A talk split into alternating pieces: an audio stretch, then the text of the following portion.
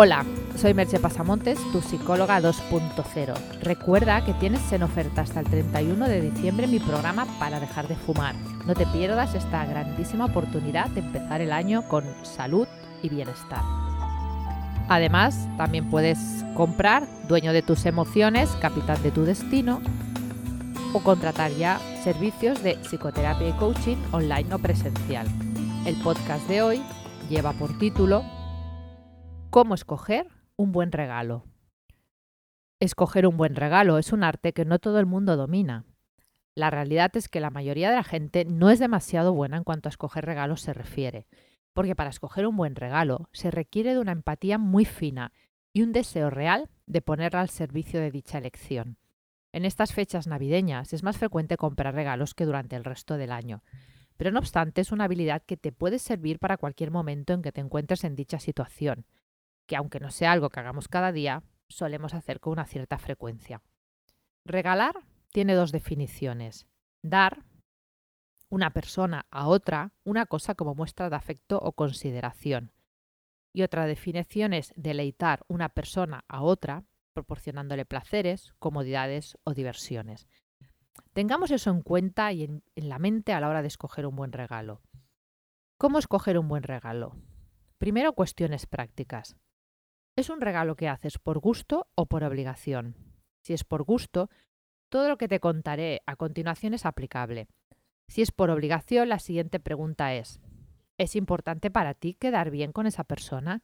Si la respuesta es sí, todo lo que te contaré sigue siendo aplicable, pero si es que no, cualquier detalle típico te solucionará la papeleta, porque un regalo hecho sin corazón no es más que una transacción social. Una vez aclarado este primer punto práctico, otras preguntas que debes hacerte antes de comprar el regalo. ¿Qué valor tiene para ti ese regalo? ¿Qué quieres transmitir con él?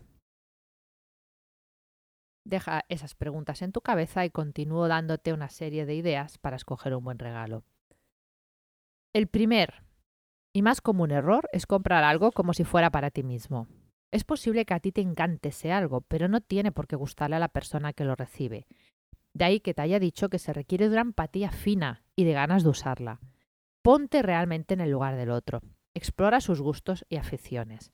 A mí, por ejemplo, un vale de Amazon para que me pueda comprar los libros que me gustan me parece un súper regalo, aunque haya gente que lo pueda considerar impersonal. Para mí es una muestra de que alguien me conoce bien. Otro punto es darle más importancia a la utilidad que al efecto sorpresa. Muchas veces creemos que un regalo debe sorprender y nos esforzamos mucho por conseguir ese efecto de wow del momento de desenvolverlo. Pero la mayoría de la gente aprecia más algo a lo que realmente le pueda dar un uso y no el típico pongo. ¿Qué es un pongo? Pues es algo que donde lo pongo, es decir, ¿qué hago después con ello? O sea que trata de no regalar pongos, por favor.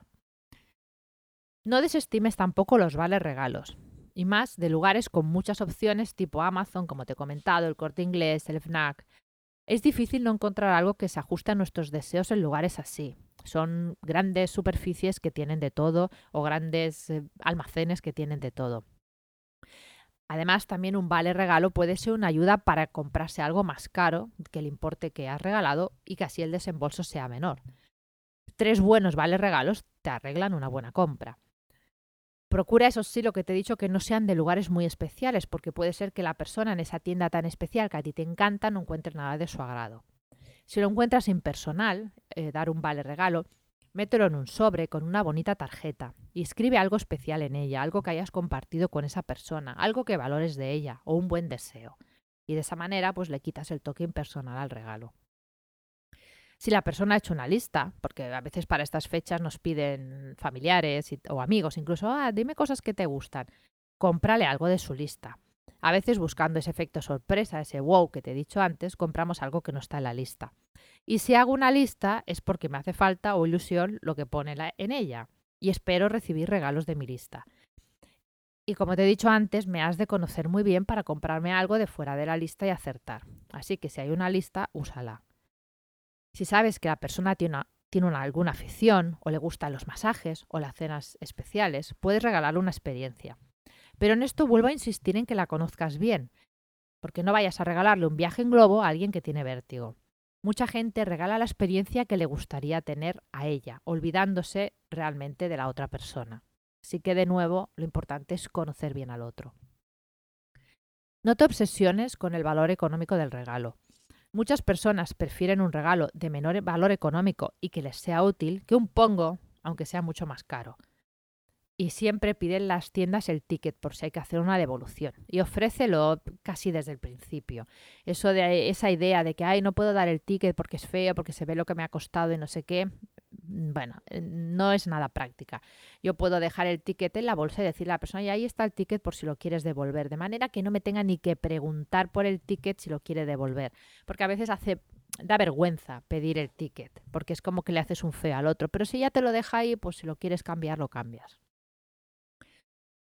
Si conoces a la persona muy bien, pero de verdad muy bien, y en eso trata de ser sincero contigo mismo, porque a veces nos pensamos que conocemos a los otros y no los conocemos, puedes regalarle algo que ella misma no se permita comprarse. A veces las personas tienen sentimientos de no merecerse ciertas cosas y se las niegan a sí mismas.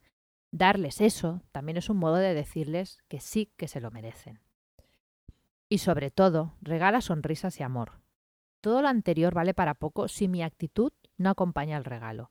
El mejor regalo que pueden hacerme mis seres queridos es su presencia plena, su compañía, su atención, su cariño hacia mí. Todo eso me llena más que cualquier regalo, pues nutre mi alma y no solo resulta en una experiencia material.